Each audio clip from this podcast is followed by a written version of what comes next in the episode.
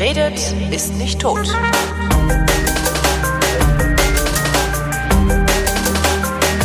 Willkommen zur Wissenschaft mit Florian Freistetter. Und mit Holger Klein. Neues aus dem Weltall. Wir sind gerade zum Mars geflogen. Richtig. Mehr habe ich aber auch nicht mitgekriegt, weil ich kränke so ein bisschen vor mich hin und habe nur ab und zu mal auf Twitter geguckt. Nee, das war eine eigentlich ziemlich coole Sache, weil äh, man denkt sich an, dann andauernd fliegen Leute zum Mars, wir ja. sind ja ständig da, da ist alles voll mit Robotern. Äh, abgesehen davon, dass es sowieso cool ist, dass da ein ganzer Planet ist, auf dem nur Roboter leben, äh, ist es. Stimmt, das hat was, ja. ist es eine coole Mission, weil äh, wenn du dir anschaust, es gehen, es ist immer noch enorm schwierig zum Mars zu fliegen. Es gehen enorm viele Missionen zum Mars schief. Also ich glaube, wenn du irgendwie alle zusammennimmst, irgendwie Orbiter und Länder, kommst du gerade auf so knapp über 50 Prozent, Echt? Äh, die die geklappt haben.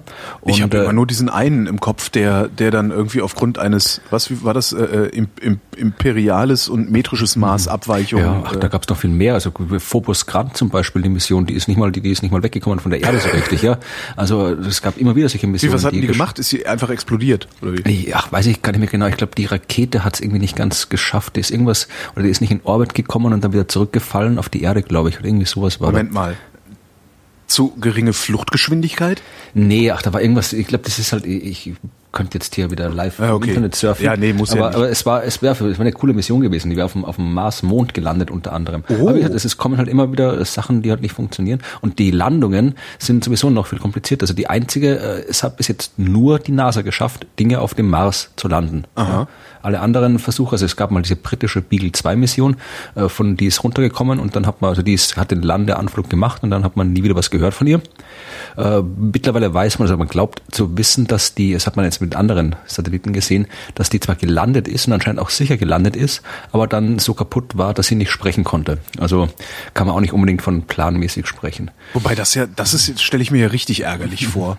Ja, aber gut, die wussten die ja nicht. Also die haben ja. erst jetzt danach rausgefunden, dass die halt irgendwie, weil gut, ich habe das ein schönes Interview gehört im britischen äh, Podcast-Radiosendung, wo es halt den Ingenieur noch interviewt und er gemeint, ja, jetzt weiß er zumindest, er hat das Ding so gebaut, dass er sicher unten ankommt und irgendwie schuld, dass es nicht geklappt hat, ist irgendwie anderer, ja. Ja, immerhin. Ja, der hat sich gefreut dann am Schluss noch. Also, nee, aber es ist halt verdammt schwierig zum Mars zu fliegen. Und wie gesagt, Europa hat das noch nie gemacht. Also zum Mars sind wir schon geflogen. Wir hatten Mars Express und so weiter.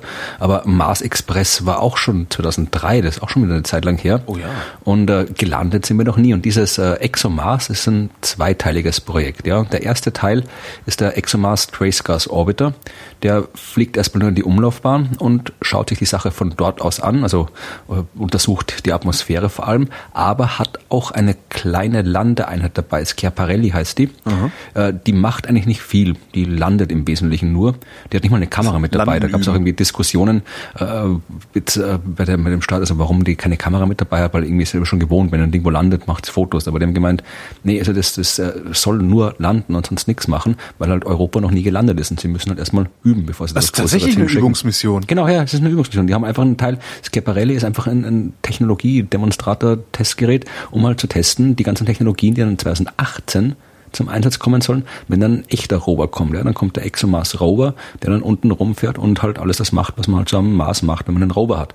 Aber wenn man das noch nie gemacht hat, dann probiert man es vorher gerne mal aus und deswegen probiert Schiaparelli das Ganze dann aus im also, Oktober. Also, das ist aber auch ein bisschen teurer Spaß, um es mal zu üben. Naja, es schau dir Apollo-Missionen an, die haben auch Unmengen Missionen hochgeschickt und sind erst einmal um den Mond rumgeflogen, bevor sie die Dings, also die NASA hat es auch nicht von heute auf morgen geschafft, auf dem Mars zu landen und äh, oder ihre, ihre komischen Luftkran-Phoenix-Dings da hin, hin zu basteln und was die da alles haben. Also äh, das, das muss man halt üben. Und Europa hat das halt noch nicht gemacht. Und darum ist die Mission halt auch so wichtig, weil dann auch, wenn es klappt, Europa in der Lage ist, äh, auf dem Mars zu landen und oh. Rover hin und her zu fahren. Macht und, der, äh, der Orbiter, macht der denn noch irgendwas oder bringt der, der Orbiter? Nein, nein, der Orbiter, der ist, der Orbiter ist, äh, der Orbiter ist eine der richtige wissenschaftliche Mission. Also das äh, Schiaparelli ist quasi der, der Zusatz, aber der Orbiter, der ist extrem wichtig. Der kann unter anderem, also macht eine hochauflösende Kamera dabei natürlich und macht Bilder aus dem Orbit, aber er kann auch, also er wird ziemlich nah ranfliegen. Äh, die Sonde wird im Oktober am Mars ankommen. Mhm. Und dann 2017, Anfang 2017 wird man, also im Oktober wird auch Schiaparelli landen. Und dann äh, Anfang 2017 wird äh, die äh, TGO, die Sonde, sich auf 400 Kilometer nähern. Äh, das dauert ein bisschen, bis die dann da ist und alles äh, stabilisiert ist. Und dann Ende 2017 fängt die wissenschaftliche Mission an, nämlich die Untersuchung der Atmosphäre des Mars. ExoMars ist ein Projekt, das wirklich konzentriert sich auf die Suche nach Leben oder Spuren von Leben. Also wirklich nicht so die anderen, die es halt auch so nebenbei immer machen, mhm. aber ExoMars macht es eben äh, hauptberuflich quasi. Und äh, die untersuchen, die wollen äh, Methan untersuchen. Also wir wissen, dass es am Mars Methan gibt. Aha. Wir wissen nicht, wo es herkommt. Ja, äh, Methan auf der Erde, 90 Prozent auf der Erde des Methan, das kommt von lebenden Organismen. Kuhfürze, äh, ja. Genau. Und vor allem, es muss auf dem Mars irgendwo herkommen, weil Methan äh, wird von der UV-Strahlung der Sonne aufgespalten. Das heißt, äh, und der Mars hat keine recht dicke Atmosphäre, die ihn da schützen würde. Das heißt, ein normales Methan wird 300, 500 Jahre überleben auf dem Mars. Das heißt, das Methan, das da ist, ist relativ jung. Genau, das heißt, es muss Quellen geben, Prozesse geben, die Methan produzieren. Und die Frage ist, wie gesagt, es könnten äh, Bakterien sein. Ja, also auf der Erde wird das Methan von lebenden Organismen eben von Bakterien erzeugt. Und äh, die könnte es auch auf dem Mars geben. Ja, also irgendwo wir wissen ja, dass es irgendwie in, in, den Gesteinsschichten, dass da auch Leben möglich ist. Auf der Erde haben wir schon im, im äh, die Gesteinsschichten Bakterien entdeckt und das kann auch im Mars so sein. Und wenn es solche Bakterien gibt, dann können die Methan produzieren. Ich habe gerade eine Biologin interviewt, äh, die sagte auch, also ich habe dann war meine letzte Frage im Gespräch, ob es irgendwo kein Leben gibt und die sagte, ja, äh, über 130 Grad Celsius, da hört dann Leben irgendwann auf. Äh, aber ansonsten gibt es überall und bei niedrigen Temperaturen gibt es eigentlich keine Grenze. Also genau. es friert dann ein und wenn man es auftaut, lebt es halt weiter. Genau, das mit dem Einfrieren kann auch nicht sein. Wir wissen ja, dass der Mars früher ganz andere Bedingungen hatte und dass da die Bedingungen durchaus auch lebensfreundlicher waren. Das heißt, es könnte sein, dass früher Bakterien am Mars gelebt haben, früher Methan erzeugt haben, das äh, dann quasi in dem Boden eingefroren ist und wenn jetzt dann irgendwie was auftaut oder sich irgendwie was, was quasi ein bisschen verruckelt oder sowas oder aus anderen Gründen freigesetzt wird, dann kann es eben auch sein, dass immer wieder Methan nachgeliefert wird.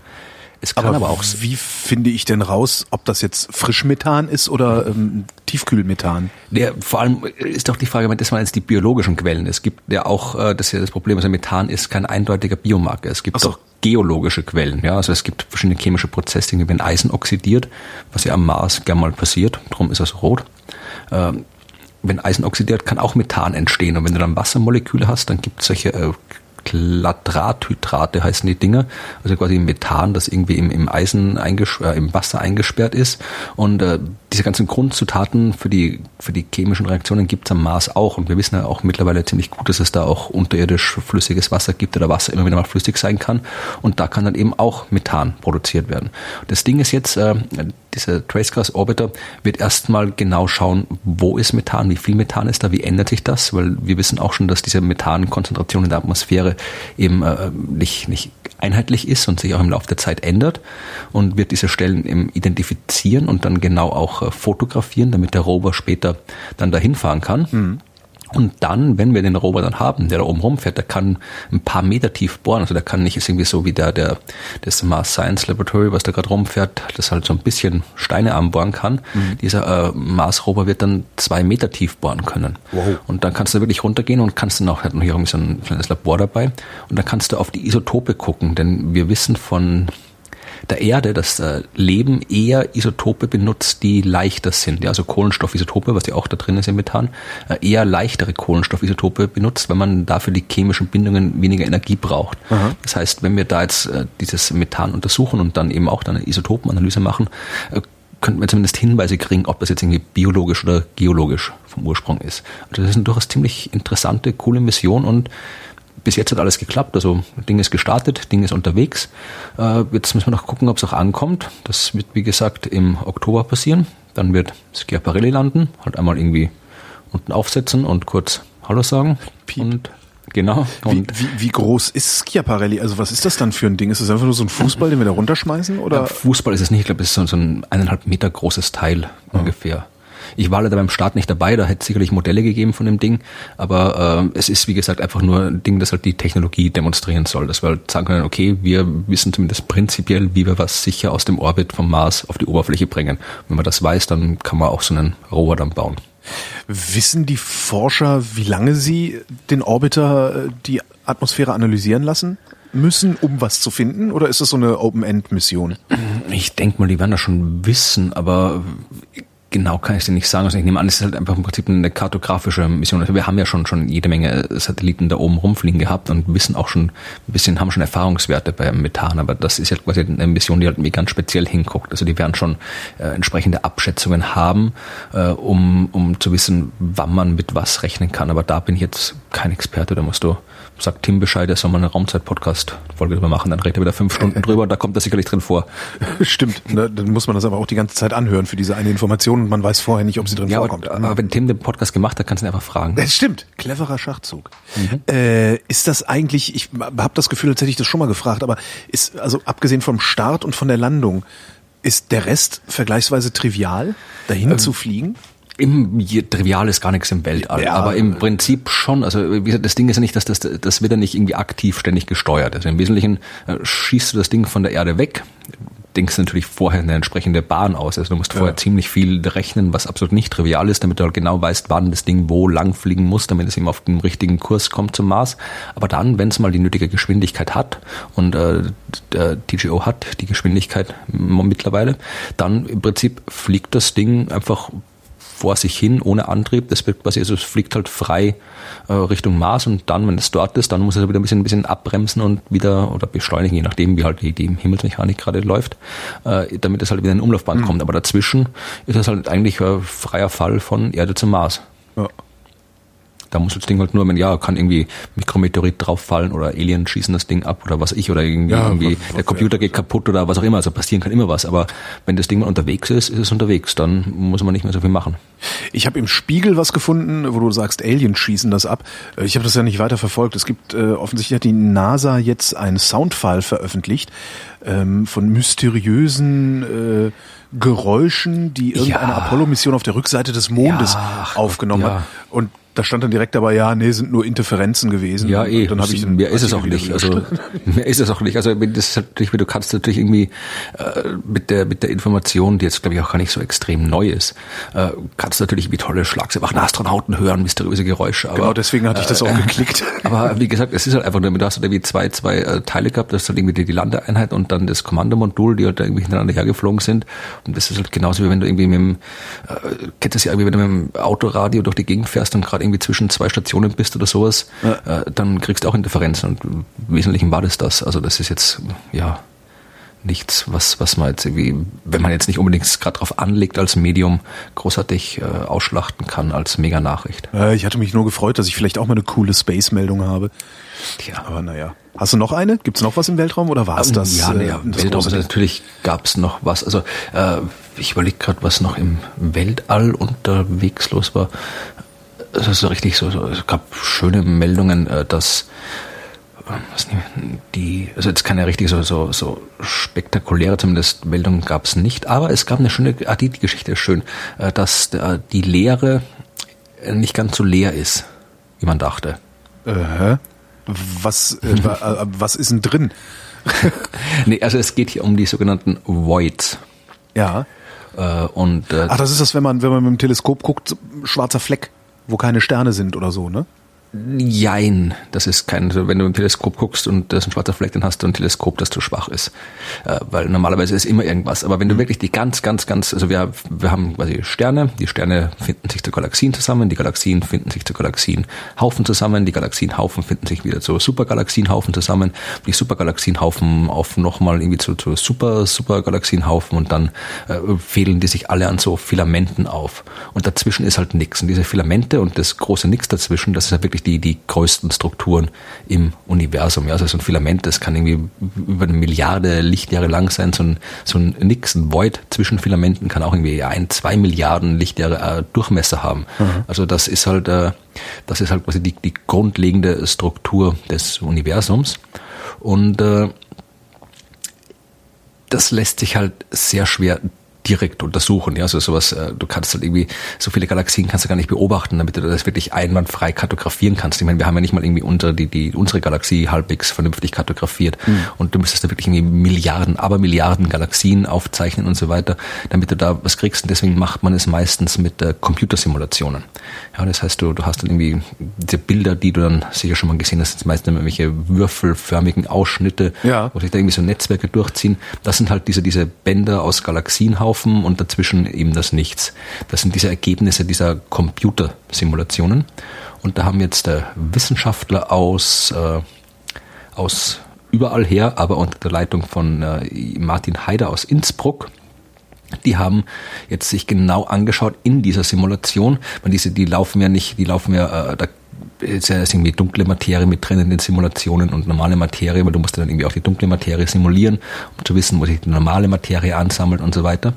Und äh, dann gibt es eben auch die interstellare und intergalaktische Materie. Das ist wenig, mhm. aber es ist ein bisschen was ist immer dazwischen, weil Sterne schleudern ständig Zeugs aus den Galaxien raus, Galaxien mit ihren supermassereichen schwarzen Löchern, die die beschleunigen auch Material. Aber das ist dann so dann, Teilchen und so, ne? Also es ist jetzt ja, nichts, halt ein, ein sehr sehr dünnes Gas, also da schweben jetzt nicht irgendwie irgendwelche keine Ahnung was weiß ich, also Klumpen. Ja, nee, das nicht. Also äh, ja, wird vielleicht auch mal der eine oder andere rausgeworfene Planet wird auch irgendwie rumschwirren, aber im Wesentlichen ist es ein sehr sehr dünnes Gas.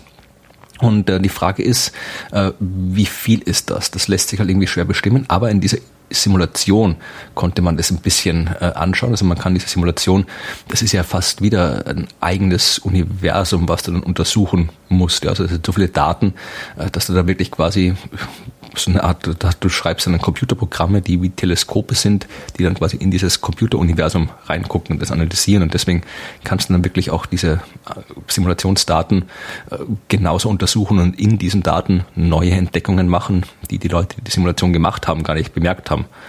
Und äh, genauso eine Analyse von diesen Illustris-Simulationsdaten haben die gemacht und dabei festgestellt, also die haben einfach mal probiert, irgendwie rauszufinden, wie die Materie da verteilt ist. Mhm. Und haben festgestellt, dass eben wirklich 94 Prozent der Materie, also normales Zeug und dunkle Materie, ist tatsächlich in den Filamenten, ja, also da, wo man es erwartet, ja, also da, ja. wo Zeug ist. Der ganze Rest, also der ganze, der, der bisschen Rest steckt in dem Void, ja. ja. Äh, Allerdings, wenn man jetzt nur die baryonische, also nur die normale Materie anschaut, dann hast du da 20 Prozent in den Leerräumen. Und äh, diese Voids machen aber 80 Prozent des gesamten Volumens aus. Ja, also das ist, äh, das ist halt sehr, sehr weiträumig verteilt und deswegen auch schwer zu beobachten. Aber in den Simulationen kannst du es dir angucken und äh, das äh, ist jetzt äh, eben in dieser simulierten Materie hat man dann eben tatsächlich gezeigt, äh, dass äh, tatsächlich diese, diese 20 Prozent, das war eben, war eben eine Überraschung. Ja? Also man hat nicht mhm. davon, bis jetzt nicht damit gerechnet, dass so viel normale Materie in den, in den Lehrräumen drin steckt. Ja, das war eine, das war etwas, was man bis jetzt nicht gedacht hat. Und da gibt es dann irgendwie auch dieses ähm, Missing Barrier Problem. Also es gibt ein Problem.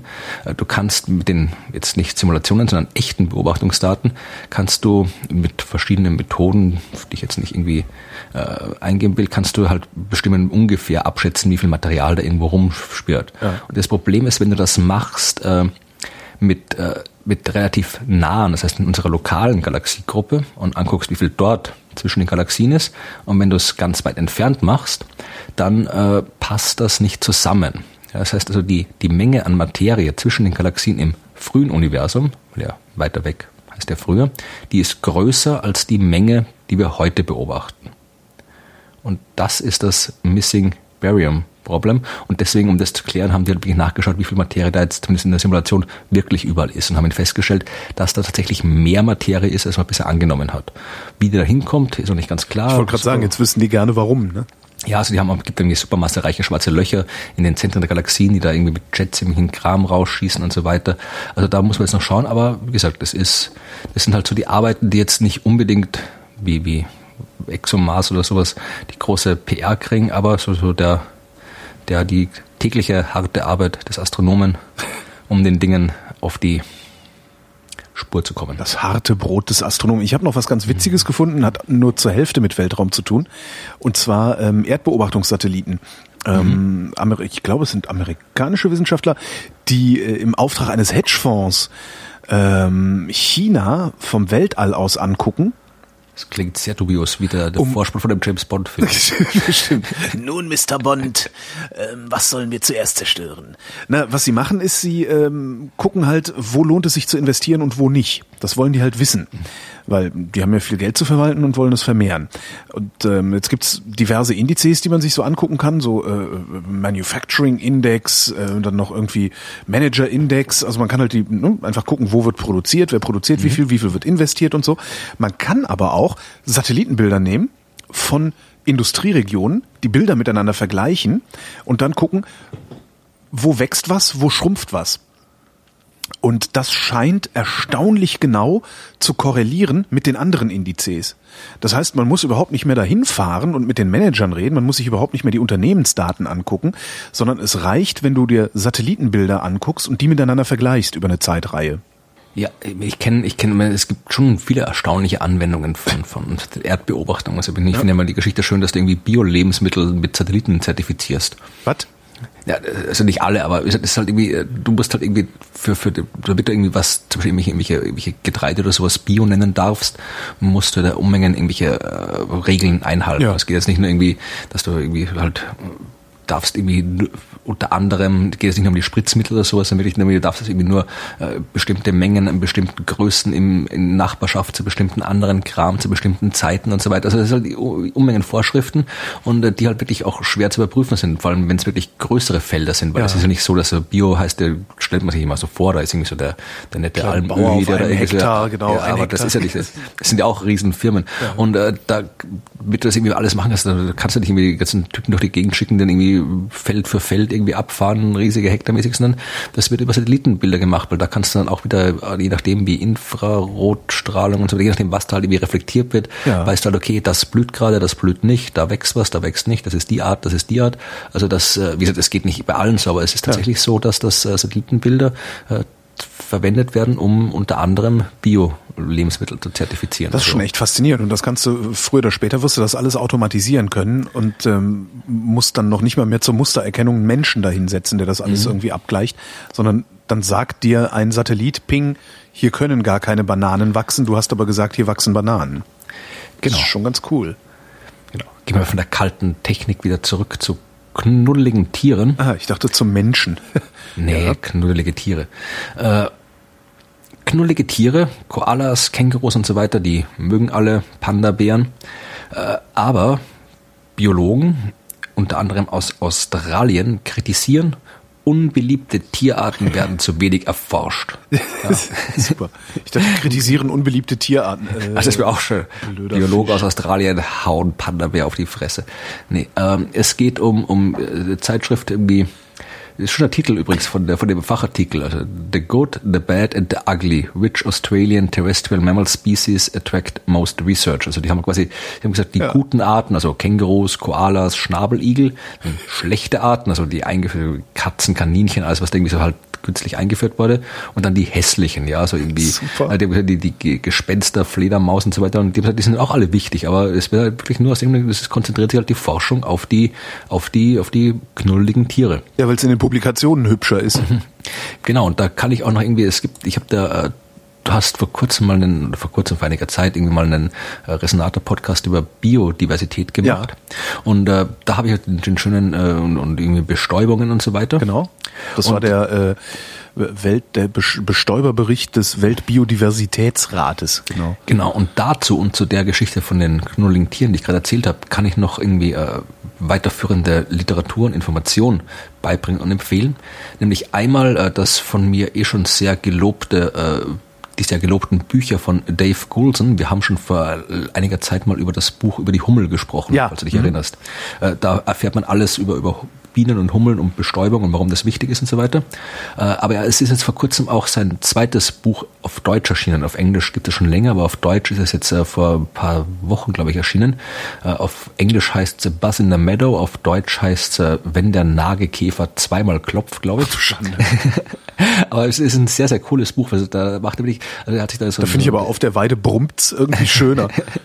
Also er hat sich dann nämlich äh, ein in Südfrankreich, also als Engländer hat sich in Südfrankreich so ein kleines Häuschen äh, gekauft, also und äh, mit einer Wiese hinten dran und die Wiese hat er quasi äh, unter Beobachtung verwildern lassen und geguckt, was passiert da, also welche Arten kommen da zurück, wie kommen sie zurück, also wie er quasi geschaut, wie, wie, wie man quasi die Diversität von dieser Wiese, wie sich die verändert, wenn man sie sich selbst überlässt, beziehungsweise was man tun kann, um diesen Prozess möglichst wenig aktiv zu unterstützen.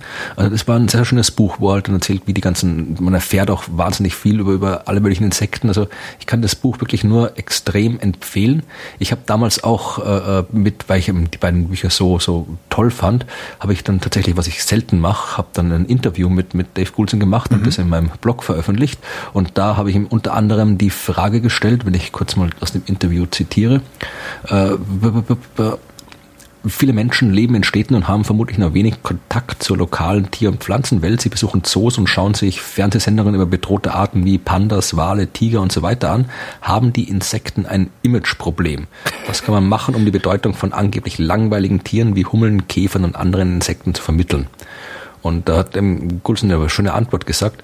Ähm, Insekten sind unendlich viel faszinierender, seltsamer und wunderbarer als die großen, knuddeligen Tiere, die die ganze Aufmerksamkeit bekommen.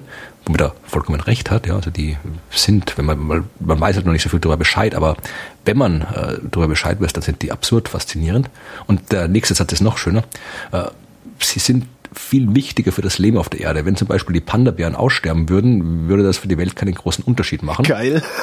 Obwohl es natürlich eine fürchterliche Schande wäre, hat er noch dazu gesagt. Ja, also hat er doch ja, gesagt, aber schön. Das kann man seinen kleinen Kindern erzählen. Du, wenn der Panda-Bär ausstirbt, das macht nichts. Ja, wenn aber die Bienen verschwinden würden, würde es große Ernteausfälle geben ja. und die meisten Blütenpflanzen wären zu einem schönen Ende verdammt. Ohne Fliegen und Käfer würden sich Berge von Tierfäkalien ansammeln. Ohne Würmer und Asseln würden sich überall riesige Haufen abgestorbener Blätter auftürmen. Wir müssen uns der Bedeutung dieser kleinen Tiere bewusst werden. Es ist eine große Schande, dass so viele Menschen losgelöst von der Natur leben und ihre erste Reaktion auf den Anblick eines Insekts darin besteht, es totzuschlagen hat er gesagt. Also ich kann die Bücher von Dave Goulson nur extrem empfehlen. Aha. Die sind wirklich, ich sage jetzt nicht nur, weil die im gleichen Verlag erscheinen sind wie meine Bücher, das will ich auch sagen, wenn sie im anderen Verlag erschienen sind, weil es sind wirklich extrem hervorragende Bücher über, über, über Insekten, über Biodiversität, über Umweltschutz. Also ich, ich bin, ich habe es jetzt schon ein paar Mal gelesen und bin jedes Mal aufs Neue begeistert. Kann ich empfehlen. Ich, äh, ich skaliere noch weiter runter. Ähm, es ist, äh, was war das denn für Wissenschaftler? Die Wissenschaft hat festgestellt, ich weiß jetzt nicht, wo sie herkommt, doch äh, japanische Wissenschaftler haben festgestellt, indem sie 250 Proben mit PET-Abfällen, also Plastikabfälle, sich angeguckt haben. Ähm, und zwar haben sie in diesen Abfällen gesucht nach Bakterien, die da drin wohnen. Und haben dann welche gefunden, die äh, ja, die sich da wohlfühlen, haben die weitergezüchtet auf äh, äh, eben nicht auf Agar, sondern auf PET-Folien und haben da eine Mikrobe, also ein Bakterium gefunden namens Ideonella saccalensis, Ideonella saccalensis. Ähm, und dieses Bakterium, das ähm, erzeugt irgendwie ein Protein, mit dem es PET verdaut. Ähm, und zwar komplett abbaut. Mhm. Also sie schaffen es bei 30 Grad Celsius innerhalb von sechs Wochen das PET wegzufuttern ähm, und wundern sich jetzt darüber. Also mal davon abgesehen, dass das total cool ist, dass wir im Grunde ein bisschen, weiß ich nicht, Glipsche auf Plastikmüll werfen und der verschwindet dann früher oder später. Ähm, jetzt wundern sie sich, woher diese Bakterien das können, weil äh, wir erst seit 70 Jahren ungefähr Kunststoffe in die Umwelt ein, eintragen und das eigentlich viel zu wenig ist für die Evolution, um sich daran zu gewöhnen und irgendwas zu erfinden, was die diesen Kunststoff auffrisst. Das fand ich total ja. spannend. Also ich habe äh, ich, ich, hab die Nachricht auch gelesen, fand die auch spannend. Das hat mich erinnert an einen Artikel, den habe ich mal 2012 geschrieben, im, damals noch in diesem Fraunhofer Forschungsblog noch. Ach, und das da ging's, ja, ach, das waren nee, es waren keine Zeiten. Das, war, das sage jetzt nicht. Äh, da ging es um einen, äh, auch irgendwie so so äh, im, im Dschungel haben irgendwelche äh, Wissenschaftler von weiß nicht woher äh, im Dschungel von Ecuador haben die einen Pilz entdeckt, der mhm. Plastik fressen kann. Ja, also das war äh, Poly, Polyurethan, ist das ein Plastik? Keine Ahnung, irgendwie ein das gibt's halt. PU. Ja. ja. Und äh, der konnte halt irgendwie äh, deren These war eben, dass äh, im Polyurethan, in diesem Kunststoff, ist eben Kohlenstoff drin und das äh, können diese Mikroorganismen auch aufnehmen. Ja? Also Kohlenstoff ist ja ist normalerweise Nahrung und die, vor allem der kann das, ähm, der kann das eben auch ausschließlich, selbst wenn der außer diesem Polyurethan nichts anderes hat, kann der trotzdem davon leben und der braucht nicht mal Sauerstoff dazu. Was? Ja, das heißt, ja, also der kann halt irgendwie, ja, der, der kann das ohne Sauerstoff verarbeiten. So eine Art das Napalmpilz. Ja, und man kann den deswegen auch äh, wunderbar äh, in, in Mülldeponien verwenden. Ja? Also du kannst ihn dann irgendwo, irgendwo wo da, Klar, die werden ja, die werden ja irgendwann zugeschüttet und dann kommt da keine Luft mehr. rein. Genau. Und die Pilze, den kannst du dann irgendwie nehmen. Das war 2012. Ich habe keine Ahnung, was aus dem Ding geworden ist. Also die haben den da mal entdeckt und dann äh, äh, wollten den noch weiter erforschen, aber das ist nicht mein Fachgebiet. Da wäre mal Also interessant, was passiert, wenn du dann diese, äh, hast halt deine, deine Mülldeponie äh, unter Luftabschluss, ähm, hast da die Pilze drin, die fressen langsam aber sicher den ganzen Dreck weg und hinterher ist da ja alles nur noch voll von diesem Pilz. Ja, dann wird der Pilz die Weltherrschaft übernehmen. Nee, aber was passiert, wenn er nichts mehr zu fressen kriegt? Dann stirbt er ab und dann haben wir auf einmal irgendwie riesige Löcher im Boden, überall da, wo Mülldeponien waren. Ja, Löcher, Pilzlöcher. Pilzlöcher. Tja. Apropos Pilz. Ähm, Nee, will ich gar nicht wissen. okay. Ich wollte jetzt eine, eine gelungene Überleitung zum Ach Thema so. Kiffen machen. Weil so, dachte, Pilz, was Alkohol, Drogen. Oder sowas. äh, Nee, nein, nee. Pilz, das ist sowas, was ich glücklicherweise noch nie hatte. Ich glaube auch nicht. Ich, weiß nicht, ich vermute mal, man merkt, es hat, oder? Ich, das ist jetzt eine gute Frage. Ich hatte mal einen Nagelpilz, ähm, nachdem mir ein Tisch auf den Fuß gefallen und ist und meinen Nagel abgerissen hat. Aber ich weiß nicht, wie sieht Fußpilz eigentlich aus? Also ich hatte bis jetzt noch keine merkbaren Pilze. Wenn es um, wenn es Pilze gibt, die man haben kann, man, die man nicht bemerken kann, kann ich nicht sagen. Aber Wenn es beim Pinkeln, wenn es beim Pinkeln brennt, dann ist es eventuell auch ein Nee, Pilz. hatte ich nicht. Also, Sch- Schwein gehabt. Beziehungsweise keinen Pilz gehabt. Ähm, es gibt ja Cannabinoide, ne? Das sind ähm, das sind Opiate, also Betäubungsmittel, äh, wie sie auch in THC sind, also wie sie auch in, in Haschisch sind. Und die äh, docken halt im Gehirn an und machen dann glücklich oder weiß der Geier was. Und jetzt haben äh, amerikanische Wissenschaftler festgestellt, dass Schlafmangel dazu führt, dass der Körper verstärkt ein bestimmtes Cannabinoid ins Blut ausschüttet, das genau da andockt, wo Haschisch auch im Gehirn andockt. Und kennst du diesen Effekt? Ich habe das schon total oft beobachtet, vor allen Dingen früher, als ich ähm, noch die Morgensendung moderiert habe im Radio, wo ich im Grunde kontinuierlich Schlafmangel hatte. Dass je weniger Schlaf ich hatte, desto mehr habe ich gefressen über Tag. Kennst du diesen Effekt? Ich kenne den, also ich bin, hab, hat nie wirklich unter so großartig unter Schlafmangel gelitten, aber ich kenne den Effekt, dass man, wenn man müde ist, dass man dann eher Lust hat zu essen. Das kenne ich schon, ja. Das ist echt, ich, ich fand das total, total klasse, dass, dass es da jetzt irgendwie eine, eine wissenschaftliche Erklärung dafür gibt. Weil ich habe immer gesagt, ey, ich bin, immer, wenn ich wenig geschlafen habe, könnte ich den ganzen Tag nur fressen. Und viele sagen halt, äh, so Quatsch, was, was du denn da? Und äh, was diese Wissenschaftler dann äh, festgestellt haben, ist, dass ähm, Probanden mit Schlafmangel 300 Kalorien pro Tag mehr zu sich nehmen. Was schon nicht wenig ist. Nee, das, da muss man schon ein Stück laufen dafür, um das loszuwerden. Und wir neigen vor allen Dingen dazu, das dann auch noch über Junkfood zu machen. Das stimmt, ja. Das fand ich echt ganz nett. Ja, jedenfalls, jetzt wissen wir, warum wir viel fressen. Das heißt, wenn du den ganzen Tag irgendwie Snickers futternd äh, an der Bushaltestelle sitzt, kannst du einfach nur sagen, hey, ich habe so schlecht geschlafen. Genau. So, pass auf, ich Ja. sag dir, es hat vor kurzem eine Weltmeisterschaft stattgefunden. Und ich, ne, ich, ich sag dir. Irgendwas mit Pi war doch auch gerade nee, wieder. nee, warte mal, ja, Pi-Tag war auch. Aber äh, ich sag dir jetzt äh, den, die, die, die, die Reihenfolge des Medaillenspiegels, Okay. ja, also die, das Siegerland und so weiter.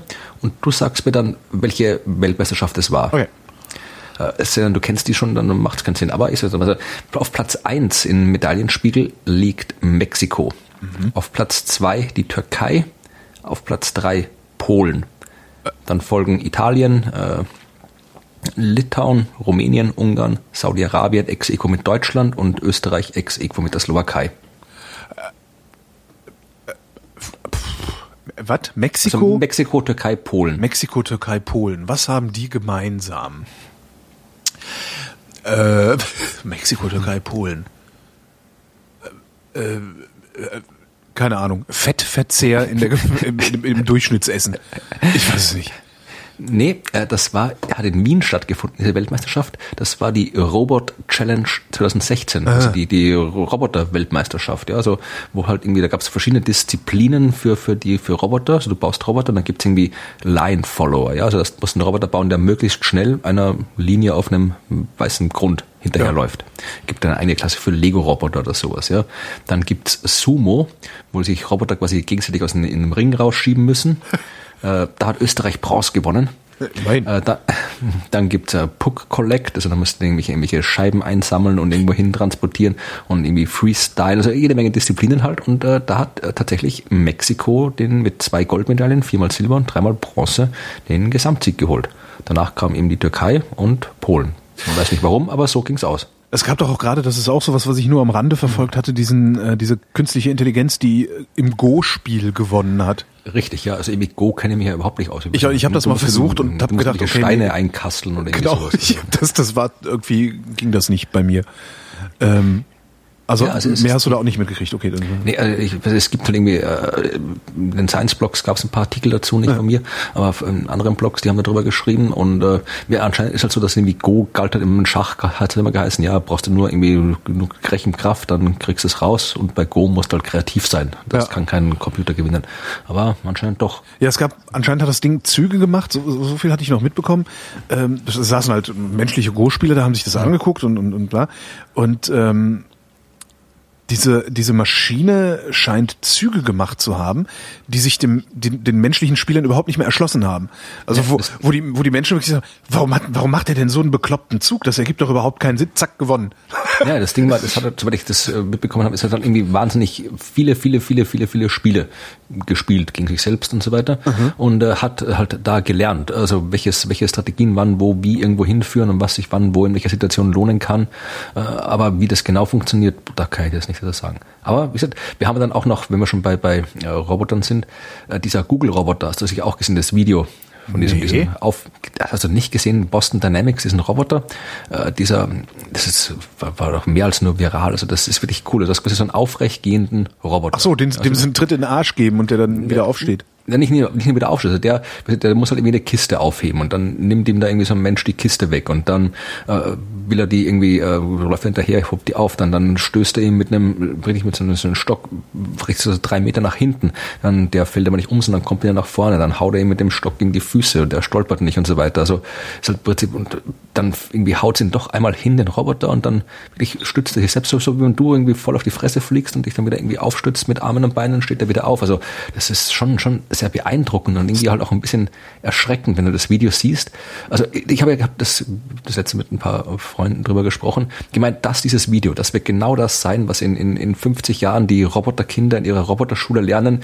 Das ist quasi der Moment, wo die große Revolution angefangen genau. hat, wie dieser eine Typ da diesen, diesen Roboter nur verarscht, prügelt, mit dem Stock haut, die Kiste wegnimmt. Also wo dieser Mensch da den, den, den Roboter komplett fertig macht. Ich glaube, das wird der Ausgangspunkt der, der Roboterrevolution. Ich habe da wirklich nur sehr, sehr wenig von mitgekriegt. Ich habe nur ein paar Tweets gesehen, wo sich Leute darüber beschwert haben oder beklagt haben, das sei ja total gemein, wie mit diesem ja, Roboter umgegangen wird. Guck dir das an, das ist wirklich das, gemein, das, an. das ist wirklich total gemein. Auch so eine Anthropomorphisierung irgendwie. Äh, ich Ey, aber nicht, dieser Roboter, der schaut auch aus wie ein Mensch. Also das ist das ja. Ding ist, die, die, die, die Technik ist diesen, diesen, so einen, äh, von diesem Boston Dynamics Roboter gab es ja früher auch schon, dieser Roboter, der rumlief, den du irgendwie mit dem Stock gegen die Beine hauen konntest. Ja, dieses komische, ja, spinnenartige Ding. Ne? Ja. ja. ja, auch, aber auch aufrechtgehend laufend. Mhm. Und aber was sie jetzt geschafft haben, halt, ist halt das Ding so weit zu miniaturisieren. Früher hat er irgendwie noch ein Kabel hinten dran gehabt. Ja. ja.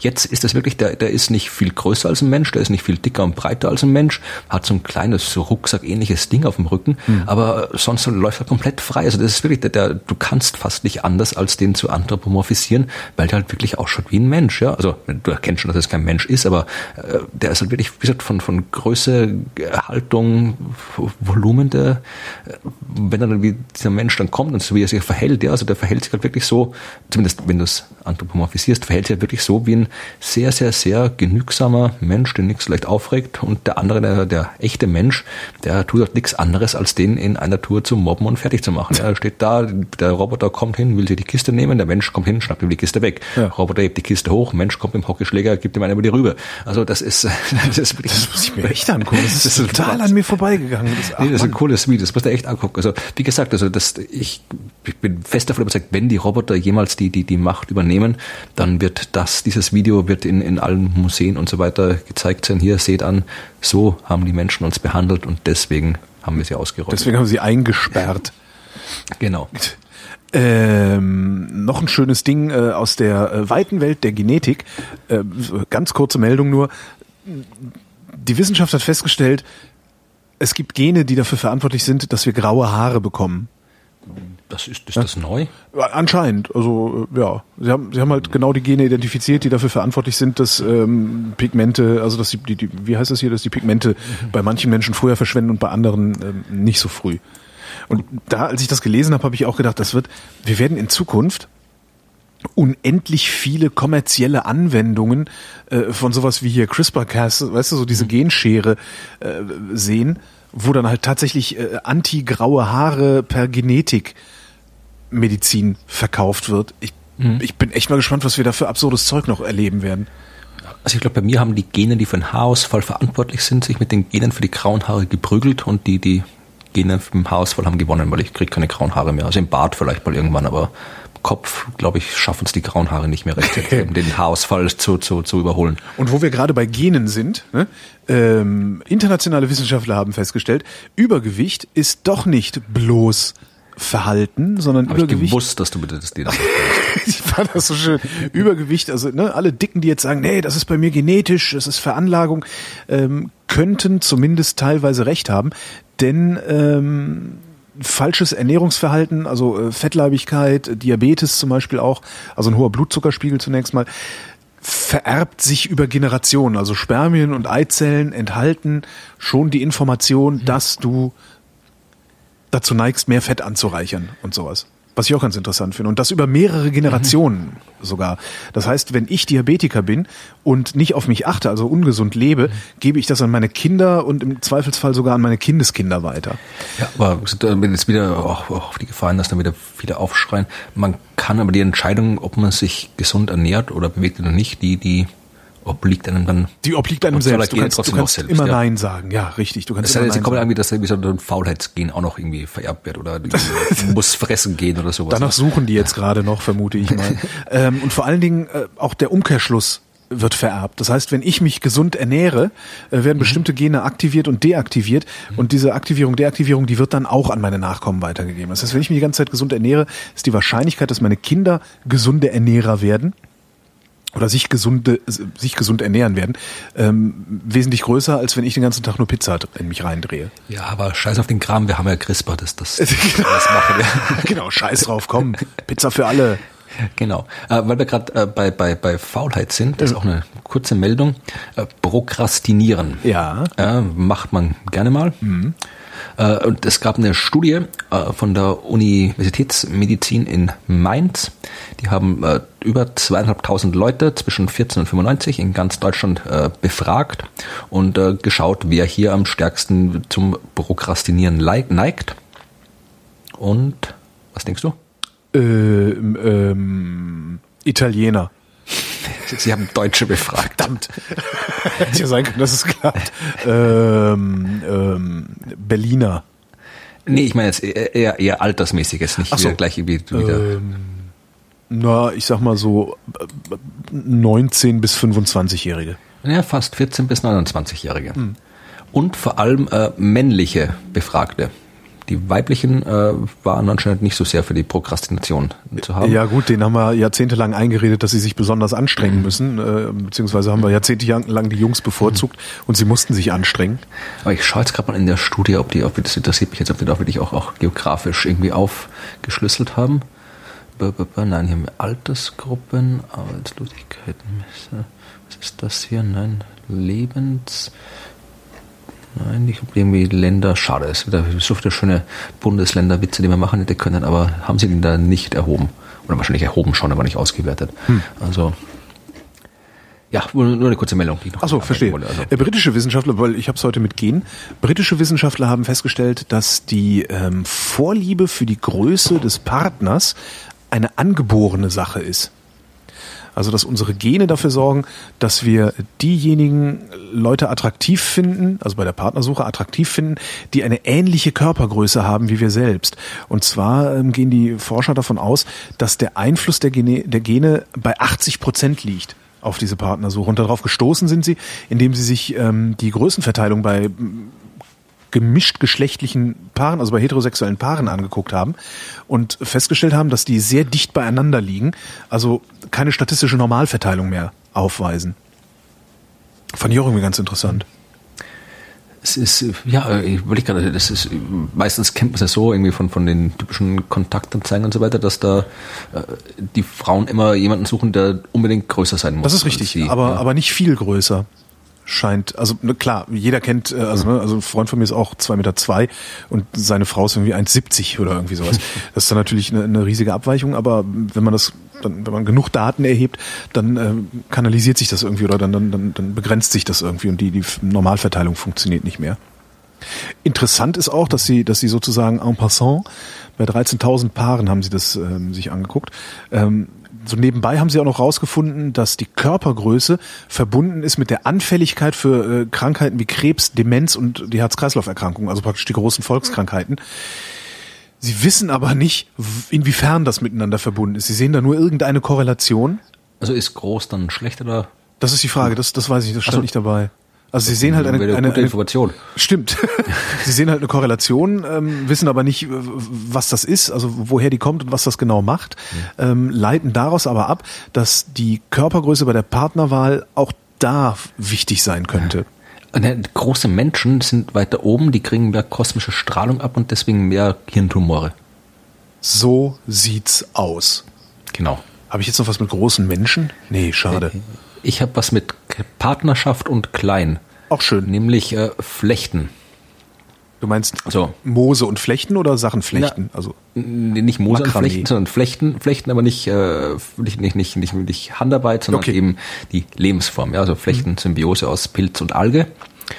Und äh, die sind ein sogenannter Zeigerorganismus weil sie sehr viel früher als andere Tiere oder Pflanzen auf Luftverschmutzung reagieren.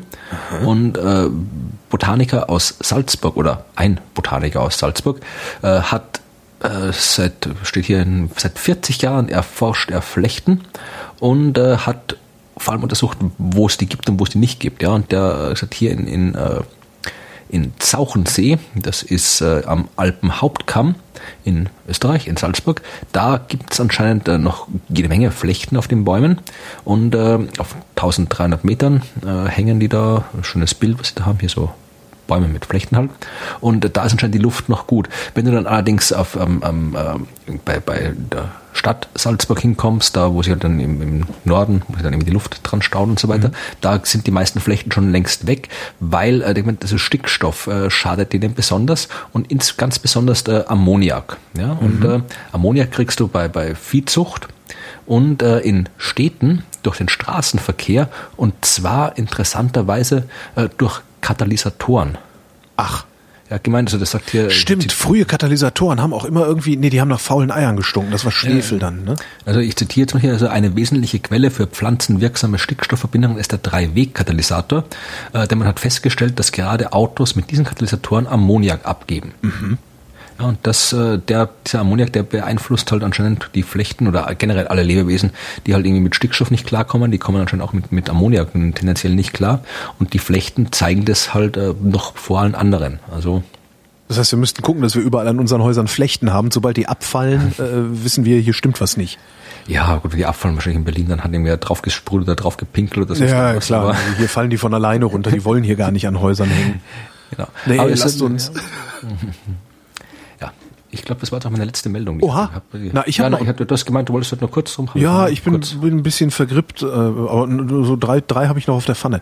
Ja. Ähm, und zwar äh, hat ein schwedisch-österreichische Wissenschaftler haben festgestellt, dass ähm, ein schwaches Immunsystem mit einem großen Gehirn zusammenhängt. Ähm, und zwar haben die Versuche an. Was kann man so zusammenfassen? Also ich darf nicht groß sein, ich, meine Partnerin muss besser, genau. ich darf irgendwie nicht, meine, meine Eltern müssen gut gegessen haben, genau. ich muss ein kleines Hirn haben. Richtig. Äh, kann man das, kann das mal jemand von den Hörern mit irgendwie aufzeichnen? Genau, bitte, genau, einfach mal, einfach, genau, einfach mal zusammenfassen, machen, wie man es sein hat. gefälligstes sein hat. Wir kommen auch gleich noch zu Angststörungen übrigens. Okay, wunderbar. Krieg, krieg, krieg ich schon, ja. Wir kommen, also, ähm, sie haben Tierversuche gemacht und zwar an Guppies, was irgendwie so ein bisschen, das hat, ich weiß nicht, wenn man das so liest, das liest sich irgendwie so ein bisschen nach Terror. Ähm, also sie haben zwei Guppilinien gezüchtet. Die eine Guppilinie hatte ein großes Gehirn, also ein größeres Gehirn als die andere Guppilinie. Ähm, sie haben sich gedacht, okay, ein großes Gehirn, also je größer das Gehirn ist, desto mehr Energie verbraucht das. Und das Gehirn verbraucht sehr, sehr viel Energie. Ich weiß gar nicht, wie viel das beim Menschen ist. Ich glaube, 20 Prozent oder sowas. Hm? Irgendwas, 20, 30 Prozent. Ja. Irgendwie sowas. Ne? Das ist irre viel Energie. Sie haben sich halt gedacht, okay, wenn das Gehirn sehr groß wird, muss die Energie, die ja nicht unbegrenzt vorhanden ist, woanders abgezogen werden. Das könnte jetzt Verdauungssystem oder weiß der Geier sein. Ähm, Sie haben aber festgestellt, dass der Guppi mit dem großen Gehirn wenn sie dem eine äh, Schuppe eines anderen Guppies transplantiert haben, äh, ne, so, also sie haben Schuppen transplantiert und haben daran dann die Reaktion des Immunsystems gemessen und ähm, dabei kam rum, dass die Guppies mit dem größeren Gehirn ein schlechter reagierendes Immunsystem haben, also dieses äh, Immungedächtnis, mhm. was dann was dann anspringt. Das heißt, je größer dein Gehirn, desto wahrscheinlicher ist, dass du krank bist. Und jetzt überleg dir mal, wie oft ich krank bin. Tja, Tja. aber weißt du, was das auch, was das auch heißt? Äh, dass die ganzen äh, Impfgegner, äh, die ja alle anscheinend offensichtlich dumm sind, äh, vollkommen zu Recht hätte ich impfen lassen, weil sie ja eh nicht krank werden wegen guten Immunsystem. Wir haben das Problem gelöst. Tja. Also das Rätsel und das Problem. genau. Kommen wir zu den Angststörungen. Ja. ähm, das Ding habe ich nur kurz überflogen gehabt, darum äh, fasele ich jetzt wahrscheinlich noch mehr, als ich sonst fasele. Ähm, israelische Forscher haben festgestellt, dass Angststörungen mit einer sogenannten undifferenzierten Wahrnehmung zu tun haben. Haben dann also Tests gemacht, äh, die ich jetzt leider was nicht mehr auf die Undifferenzierte Wahrnehmung hast irgendwie, ich, ich, ich habe keine Ahnung. Ähm, also sie, sie haben Tests gemacht. Sie haben äh, den Probanden Töne vorgespielt, mhm. die sie mit äh, bestimmten Eigenschaften verbunden haben. Also das ist der Ton für einen Geldgewinn, das ist der Ton für was ganz Schreckliches und das hier ist ein Ton für was ganz, für was völlig Neutrales. Und haben dann geguckt, äh, wie Patienten mit Angststörungen auf diese Töne reagieren und Patienten ohne Angststörungen, also die, ja, deren Gehirn halbwegs normal funktioniert, darauf reagieren. Und das haben die gemacht, indem sie ähnliche Töne ihnen vorgespielt haben und dabei ins Gehirn geguckt haben mit den üblichen hier äh, Magnetresonanztomographen, dabei ins Gehirn geguckt haben und geguckt haben, wie aktiv sind denn dann eigentlich so die einzelnen Hirnareale und äh, haben festgestellt, dass bei den Angstpatienten ein Ton, der nur ähnlich klingt, genauso interpretiert wird wie der ursprüngliche Ton, der mit irgendwie ne, eben diesem Geldgewinn oder was, was Schrecklichem verbunden ist. Und daraus haben sie abgeleitet, dass die Angstpatienten übergeneralisieren. Ja, gut, das, das ist ein Effekt, den die Psychologie auch schon kennt, diese Übergeneralisierung. Wollte ich gerade sagen, wenn, wenn du dich irgendwie nicht, wenn du halt irgendwo, irgendwo, was die nicht genau, äh, Unwissenheit erzeugt Angst. Genau. Einfach gesagt, Unwissenheit ja. erzeugt Angst, aber eigentlich müsstest du in der Lage sein, also mit einem gesunden Gehirn bist du halt in der Lage, die Unterschiede zwischen diesen beiden Tönen zu erkennen. Und du sagst, ah, das, nee, das ist ein neuer Ton, der hat für mich erstmal überhaupt keine Bedeutung. Das ist die normale Reaktion. Die Angstpatienten haben aber sofort diesen neuen Ton falsch interpretiert, indem sie gedacht haben oder ihr Gehirn äh, ihnen weiß gemacht hat, dass es sich um den alten Ton handelt. Was man daraus jetzt macht, pff, keine Ahnung. Ja. ja. Aber sie sagen, Zitat, Angstpatienten reagieren darum auch auf neue Reize emotional, was zu Angst in scheinbar irrelevant neuen Situationen führen kann. Jetzt wissen wir immerhin, woher es kommt. Genau. Was hatte ich denn noch? Eine hatte ich noch, eine kurze, auch wieder äh, äh aus den von den Menschen. Ähm, und zwar haben britisch-österreichische Wissenschaftler festgestellt, dass in Staaten, in denen die Korruption höher ist, auch mehr gelogen wird.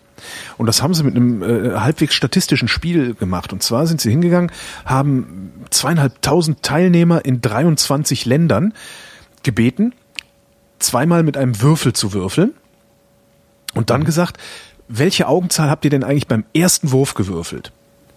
Die hatten wir doch schon mal, die Meldung. Hatten wir die schon mal? Die kommt mir sowas von bekannt vor. Ah. Seltsam, seltsam. Glaube ich, oder vielleicht kann man Also ich habe die gerade erst, hm. irgendwas mit Würfeln und drüber Lügen und Korruption, das kommt mir so bekannt Echt? vor. Vielleicht habe ich den Überblick wieder mal verloren. Ich erzähl's zu Ende, dann langweilen ja, wir notfalls das Publikum. Genau. langweilen wir das Publikum, aber die Sendung sieht so aus, als wäre sie länger und wir hätten uns mehr Mühe gegeben.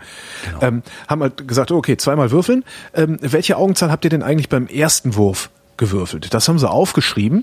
Ähm, haben gesagt, okay, die statistische Normalverteilung müsste eigentlich so und so aussehen. Also haben noch, genau, sie haben noch dazu gesagt, äh, dass es irgendwie Geld gibt, wenn sie, äh, mit steigender Augenzahl würde es Geld, mehr Geld geben, haben sie ihnen dazu gesagt. Dann haben sie gesagt, wie viel habt ihr eigentlich beim ersten Wurf gewürfelt? Das haben die aufgeschrieben und haben das abgeglichen mit so internationalen so Korruptionsindizes ähm, und haben da halt festgestellt, dass die statistische Normalverteilung in den Ländern, in denen es viel Korruption gibt, stärker abweicht von dem, was die Probanden an äh, äh, Augen auf ihrem Würfel angeblich gehabt haben. Mhm. Und daraus leiten sie halt ab, dass äh, du in einem Land, in dem sowieso Korruption herrscht, ähm, dazu neigst, auch bei so Kleinkram eher zu lügen. Und da waren wir irgendwie ganz vorne mit dabei. Also Tansania, Guatemala und Georgien, äh, die haben, die haben äh, ähm, ihre Augenzahlen nach oben gesext. Äh, Großbritannien, Schweden, Deutschland, Österreich, ähm, da war die Statistik deckungsgleich oder mehr oder weniger deckungsgleich äh, mit diesem Korruptionsindex, den sie da äh, drauf angewandt haben. Und das war jetzt auch meine letzte Meldung. Tja, dann Mein Gott, haben wir jemals eine kürzere Sendung gemacht? Ich weiß nicht, wir können noch mal mit dem Pi-Tag, den wir bin Genau. Ja, ich Was bin ja ist- also, Pi-Botschafter. Ich weiß, du bist Pi-Botschafter Ja, und du, du hast mir das letztes Jahr hast du das schon mal erzählt und ich habe heute auch wieder gedacht, das ist ja alles ganz schön, das ist so ein Fable für diese Zahl, aber was nutzt uns das eigentlich? Nee, also, äh, in, in, also wenn du fragst, was, was nützt uns Pi? Ich meine, Ja. es gibt kaum irgendwie eine, ein, alles. Alles. Jeder, in, in jedem Wissenschaftsgebiet, überall, wo eine Formel, egal was du verstehen willst, überall taucht Pi auf, früher oder später, diese Formel. Also ich habe ich habe da auch Tag einen Artikel drüber geschrieben, ja, ich habe so ein bisschen so über, über fünf Ecken äh, mir eine Spur gesucht. Also ich habe geschaut, der Pi-Tag am 14. März, da hat, was ist das sonst noch passiert ist, ja, so Einstein ist geboren und Marx ist gestorben und jede Menge anderer Krempel ist passiert. Unter anderem hat Wilhelm Herschel eine Galaxie entdeckt. Dann habe ich geguckt, was über diese Galaxie publiziert worden ist. Dann habe ich irgendwie ein beliebiges Paper von dieser Galaxie rausgenommen und habe geguckt, was haben die gemacht. Ja. Die haben irgendwie untersucht, wie, wie man Balken, in Balkenspiralgalaxien untersucht. Ähm, Balkenspiralgalaxien? Ja. Also Spiralgalaxie ist das, wo wir wohnen, ne? Ja. Und was wir ist- wohnen in einer Balkenspiralgalaxie. Ach, was ist denn da der Balken? Na, äh, stell dir vor, äh, wenn du jetzt quasi eine Spiralgalaxie vorstellst, stellst du dir vor, in der Mitte, äh, eine, jetzt zweidimensional gesehen, Ja. in der Mitte äh, eine Scheibe, das ist die, wir es dreidimensional, das ist eine Kugel, das Mhm. ist der, das Zentrum, der Bulge, und aus diesem Bulge gehen Spiralarme raus. Ja. Das ist die Spiralgalaxie. In der Balkenspiralgalaxie hast du in der Mitte den Bulge, das kugelförmige Ding, und dann eben einen Balken. Ja, also wirklich also so eine, eine Kugel vor mit einem Balken durch Ja. und die Spiralarme gehen von diesem Balken aus. Das ist eine Balkenspiralgalaxie. Das habe ich nicht wirklich verstanden. Ich glaube, das muss ich mir mal im, äh, im Du brauchst Bild Aufzeichnung. Also du brauchst, wenn du dir vorstellst, äh, du, du stellst dir halt, wenn du es aufgezeichnet vorstellst, stellst dir vor, dass du nicht die, die Spirale, also wenn du das ein bisschen eine Spiralen zeichnest, ja, zeichne, stell dir vor, du zeichnest eine Spirale. Eine einzelne Spirale. Ja, Stift, Papier, in der Mitte fängst an, machst eine Spirale nach außen. Genau. Wenn du eine Spiralgalaxie haben willst, dann fängst du im gleichen Punkt wie die erste Spirale an, machst noch eine zweite Spirale dazu, aus diesem Punkt ausgehend. Ja. Und eine dritte Spirale aus diesem Punkt ausgehend. Und dann hast du im Prinzip eine Spiralgalaxie, wo halt in der Mitte noch dieser, dieser Bulge drin hockt. Ja. Balkenspirale heißt, äh, du malst eine Linie und äh, fängst mit den Spiralen an den Enden dieser Linie an. Ah, ja, und jetzt gucke ich mir auch das Foto von NGC 1300 an ähm, auf der Wikipedia und jetzt habe ich es auch begriffen. Genau. Und das ist eine Balkenspirale. Okay. Die hat eben unter anderem äh, Wilhelm Herschel am 14.03.17 irgendwas entdeckt. Und habe eben diese Papers angeguckt, was halt das über Balkenspiralen erforscht worden ist, weil man nämlich über Balkenspiralgalaxien noch überhaupt nicht viel weiß. Ja, also man hat keine Ahnung, man hat ein bisschen Ideen, wie diese Balken entstehen.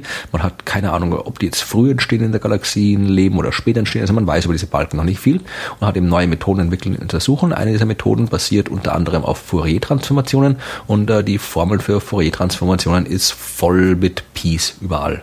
Die auf. Ja, also es gibt nichts, was du nicht mit Pi, wo du zu berechnen, weil Pi ist ja nicht nur das, das ist ja nicht nur einfach irgendwie eine Eigenschaft von einem Kreis, sondern taucht überall auf, wo, wo du Zyklen hast, wo sich was bewegt, wo die Perioden drin sind. Und das ist halt überall. Ja, also Pi ist halt überall wichtig. Das ist der eine Punkt, dass halt Pi wichtig ist und äh, diese, diese Pi-Vereine, es ist ja nicht so, dass das die, diese, dieser Verein, wo ich Botschafter bin, dass das der einzige wäre auf der Welt. Die Ich denke mal so, das ist halt so ein bisschen so wie Donaldisten oder sowas.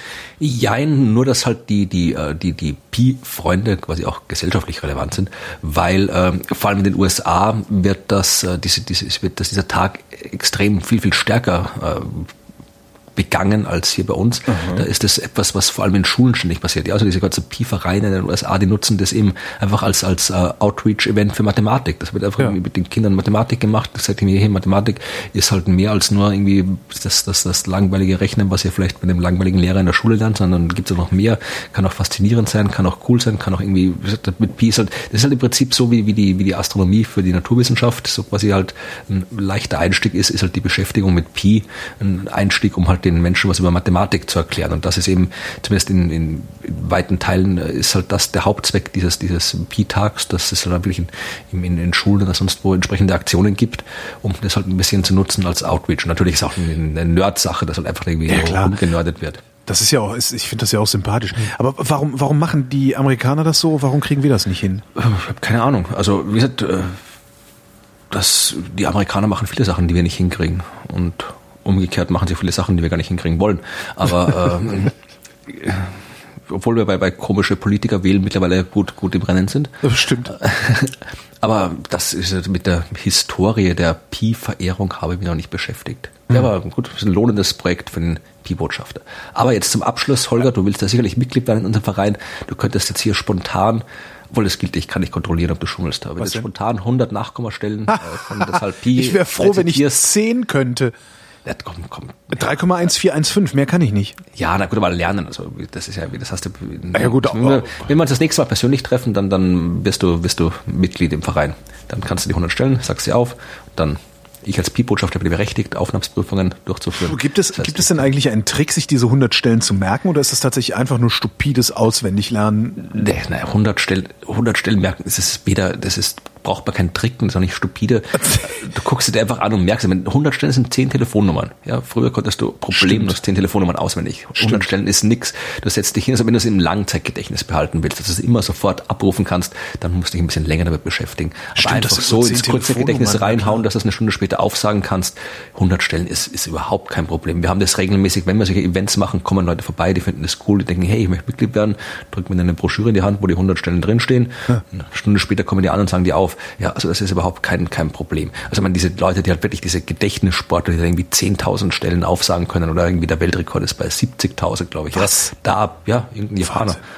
Äh, Da brauchst du natürlich Techniken, Tricks. Der und so weiß aber auch nichts anderes, ne, weil sein Gehirn komplett damit ausgelastet ist. Ja, aber wie gesagt, die 100 Stellen, das ist, das ist kein Ding. Das kannst du problemlos äh, Ja, wo, du- wo du. Telefonnummern sagst, da, da, da, da ist, dann, dann wäre nämlich der Trick, dass man es nicht versucht, als eine lange Zahl zu merken sich, sondern tatsächlich als in zehn Paketen. In zehn Also, Zehnerpaketen. Ja, also ich zum Beispiel, ich habe ich hab mir wirklich halt einfach so gemerkt. Ja. Ich weiß halt, ich habe ich hab für mich so in für mich passende Gruppen aufgeteilt, ja. Also so irgendwie, irgendwie 1, 4, 1, 5, 9, 2, 6. Dann kommt irgendwie 5, 3, 5. Dann kommt diese, die, die, die, die 9er Gruppe, 8, 9, 7, 9. Dann kommt die 3er Gruppe, 3, 2, 3. Dann kommt der Krempel mit den 4 und 6, also 8, 4, 6, 2, 6, 4. Dann kommen wieder die 3, 3, 3, 8, 3. Dann kommt äh, 2, 7, 9. Das habe ich mir so gemerkt. Dann kommen irgendwie äh, die, die Postleitzahl, also österreichische 502. Dann kommt die Doppel 8er, 884 und dann geht es so weiter. Ich habe halt immer so, so 197, Ja. 169, 3993, 7. Das sind einfach irgendwie so, ich habe halt einfach immer so, so ich, Abschnitte irgendwie, so wie es halt für mich irgendwie, wie halt, gem- wie es halt für mich rhythmisch gepasst hat, habe ich mir gemerkt und dann. Wie viele Stellen kannst du? Also ich konnte, also das längste, was ich für eine, für eine halbwegs relevante Zeit reproduzieren konnte, waren 320 Stellen. Wow. Äh, die 100 Stellen kann ich, wenn ich mich, sagen wir mal, 20 Minuten die wieder auffrische, habe ich die 100 Stellen auch drin. Mhm. Momentan spontan kann ich äh, die 39 Stellen, weil ich die bei fast jeder Science Buster Show auf der Bühne als, als Teil einer Nummer aufsage. Während ich noch jongliere mit rohen Eiern meistens. Also das ist äh, also Im Moment, du sagst die, die 39 Stellen auf, während du mit rohen Eiern jonglierst. genau, ja. Warum? Ah, Das, dann, da geht's halt irgendwie, in einer von diesen Science Busters Nummern geht's eben, die kannst du dir angucken, das war auch die Nummer, die wir beim, in einer verkürzten Version beim Deutschen Kleinkunstpreis gespielt haben bei der Verleihung und da gibt's auch irgendwie ein Video im Netz, glaube ich. Äh, nee, also es, in einer von diesen Science Busters Nummern erzähle ich halt, warum Mathematik wichtig ist, warum Pi wichtig ist, erzähle ein bisschen was über den Verein der Freunde der Zahl Pi, alles schön, schön, weil es halt auch alles schön lächerlich wirkt, beziehungsweise halt Martin Puntigam das auf der Bühne lächerlich wirken lässt. Und dann erzähle ich von meiner Aufnahmsprüfung und äh, dass äh, ich eben bei meiner meiner Aufnahmsprüfung im Verein damals habe ich eben die 100 Stellen aufgesetzt, oder 150 sogar, glaube ich, während ich jongliert habe. Und äh, dann wie ich eben zeigen kann, dass es nicht ganz so lächerlich ist, zeige ich das eben auf der Bühne vor. Und beim Jonglieren, wir haben halt immer als für, für andere Experimente eben Eier auf der Bühne als Requisiten und dann jongliere ich halt mit rohen Eiern und sage, es sind 39 Stellen auf und zwar deswegen 39, weil äh, das, wenn du quasi die, den Umfang des beobachtbaren Universums berechnen willst, ja, brauchst du Pi dafür logischerweise. Kannst aber nicht die gesamte Zahl nehmen, weil du halt irgendwie unendlich viele Stellen schlecht irgendwo eintippen kannst. Ja. Das heißt, du musst die äh, irgendwo abbrechen und machst logischerweise einen Fehler. Ja. Weil du halt nicht alle Stellen benutzt. Und wenn du jetzt möchtest, dass der Fehler bei der Berechnung des äh, Umfangs des beobachtbaren Universums so klein ist wie der Durchmesser eines Wasserstoffatoms, Ja. dann brauchst du dafür 39 Stellen. Okay, aber was hat das jetzt mit rohen Eiern zu tun, die du jonglierst? Nix, ich schon, es geht darum, dass, dass ich eben äh, meine Aufgabe Ach so, dass du ein, nicht, wie, wie so ein Dover, nicht wie so ein Dover in der Ecke stehst und einfach nur Zahlen aufsagst, sondern dabei noch irgendwas Nein, es geht, es geht um, also ein, wenn du Mitglied im Verein der Freunde der Pi werden willst, dann reicht es nicht nur, dass du die Stelle einfach aufsagst, sondern du musst sie auch auf ästhetisch anspruchsvolle oder interessante Art und Weise aufsagen. Ah, das heißt, ich könnte sie so im, im äh, guten alten Holgi-Stil auch daher brüllen. Das wäre dann. Wäre durchaus, wir, wir sind das nämlich flexibel. Also wie gesagt, mein, mein, mein erster Versuch war ja, äh, ich wollte die, meiner Studentenzeit, ich wollte ja die, die Zahlen aufsagen, äh, während ich, äh, nachdem ich 3,1 für Liter Bier getrunken hatte. Ah ja, und? Hat aber nicht geklappt. Äh, Also, und da hab's dann eben dann eben jonglierend probiert, weil ich das eben auch gemacht habe und das hat dann geklappt. Und ja, es gibt gab Leute, die haben es irgendwie äh, während dem Fallschirmsprung aufgesagt oder die haben gesungen oder sonst irgendwie alle möglichen Sachen haben wir schon gehabt. Ja, also ich habe einen eine Aufnahmsprüfung, die ich abgenommen habe, äh, das war einer, der hat auf Klingonisch aufgesagt. Das war Auch auch, recht schön. Ja. Also das geht und drum ist eben auch das mit dem Jonglieren dabei. Also damit Mhm. auch wird halt irgendwie ein bisschen, weil dann auch irgendwie, ja, es ist halt irgendwie auch ein schöner. Spektakulärer halt. Ich würde, mal, ich, ich hab's könnte aber- mal, ich hab das doch während ich einen Kopfstand mache, weil ich habe neulich zum ersten Mal in meinem Leben einen Kopfstand gemacht. Ähm, ich habe nämlich so einen Typen interviewt, der ist äh, Yogalehrer und hat einen äh, Kopfstandstuhl Mhm. entwickelt, von dem er sagt, mit dem kann jeder einen Kopfstand machen. Und das funktioniert. Aber was mir gerade einfällt, äh, lieber Herr Holger Klein, Bitte? äh, du warst doch bei der Science Master Show in Berlin dabei. Ja, ja. Und da habe ich exakt die Nummer gemacht. Ja, du hast Pi schon. Ich, ich Hast habe auch die ja, ganze ja, Zeit gedacht, so, irgendwie kommt mir das bekannt vor. Ja, ja, aber das ist, das ist jetzt noch nicht mal, das ist noch kein halbes Jahr her. Ja, Das ich ist weiß, ich bin. Ah, ich war aber halt so fasziniert von diesem, von diesem äh, äh, Meteoriten, den ihr gebastelt habt. Ja, der ist auch schön. Der- Das, das finde ich nach wie vor Den sehr. habe ich erst letzte Woche fürs Fernsehen wieder gebastelt. Also wir sind ja gerade dabei, Folgen fürs Fernsehen aufzuzeichnen und da war jetzt letzte Woche eine Folge, wo ich den, den Meteorit, also den Asteroid, Komet eigentlich gebastelt habe. Äh, weißt du schon, wann ihr wieder in Berlin seid mal? Uh, wir haben äh, jetzt im Herbst fängt die neue Tour an. Da geht es um Bier, Bier und Wissenschaft. Und äh, Na gut, da würde ich euch dann einfach folgen von Ort zu Ort.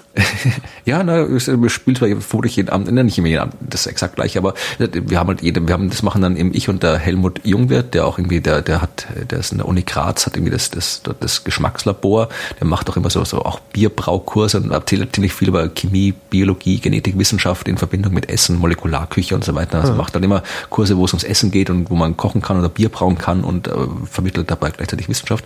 Und mit dem, der erzählt hat was über Bier und Wissenschaft und ich habe ja auch schon oft genug über Bier ein. und Wissenschaft. Ich zwitscher mir ein. Nee, ich habe Nee, ich habe ja auch, wie gesagt, schon oft über Astronomie und Bier und, und Wissenschaft gesprochen. Und da machen, machen wir halt irgendwie, stellen wir eine nette Show zusammen und die fängt eben, eben hat irgendwann im Herbst Premiere. Und wir haben, glaube ich, jetzt schon viele Termine in Österreich. Moment, nur ihr zwei? Nee, der Puntigam Ja, ist der, auch. ja, natürlich, der, der ist immer dabei. Den habe ich jetzt nicht extra erwähnt, weil Martin ist immer dabei. Also den, äh, dieser, äh, in Österreich gibt es einige Termine und wir haben in Deutschland, ich glaube, deutschen Termine Mainz und Passau und irgendwie noch ein paar andere in Bayern. Aber es wird auf jeden Fall noch, noch ähm, weitere Deutschland-Termine dazukommen, mit Sicherheit. Ob Berlin, kann gut sein, dass Berlin auch wieder dabei ist. Also das, äh, Ja, ich werd's- dann- die, ich die werden im Frühjahr 2017, entweder im Winter 16, Frühjahr 17, dann wird das, wird das sein. Also es wird Ich auf jeden Fall irgendwie. vermute, wir werden es erfahren, weil du wirst es ja dann sagen. Ne? Wie gesagt, es steht auf der Homepage der Science Busters. Die Science Busters haben auch einen Twitter-Account seit gestern Oh. Eingerichtet, ja. Also at science underscore busters.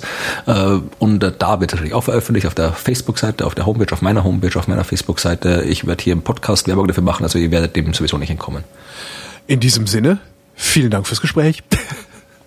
Ebenfalls. Und äh, euch danken wir natürlich für die Aufmerksamkeit.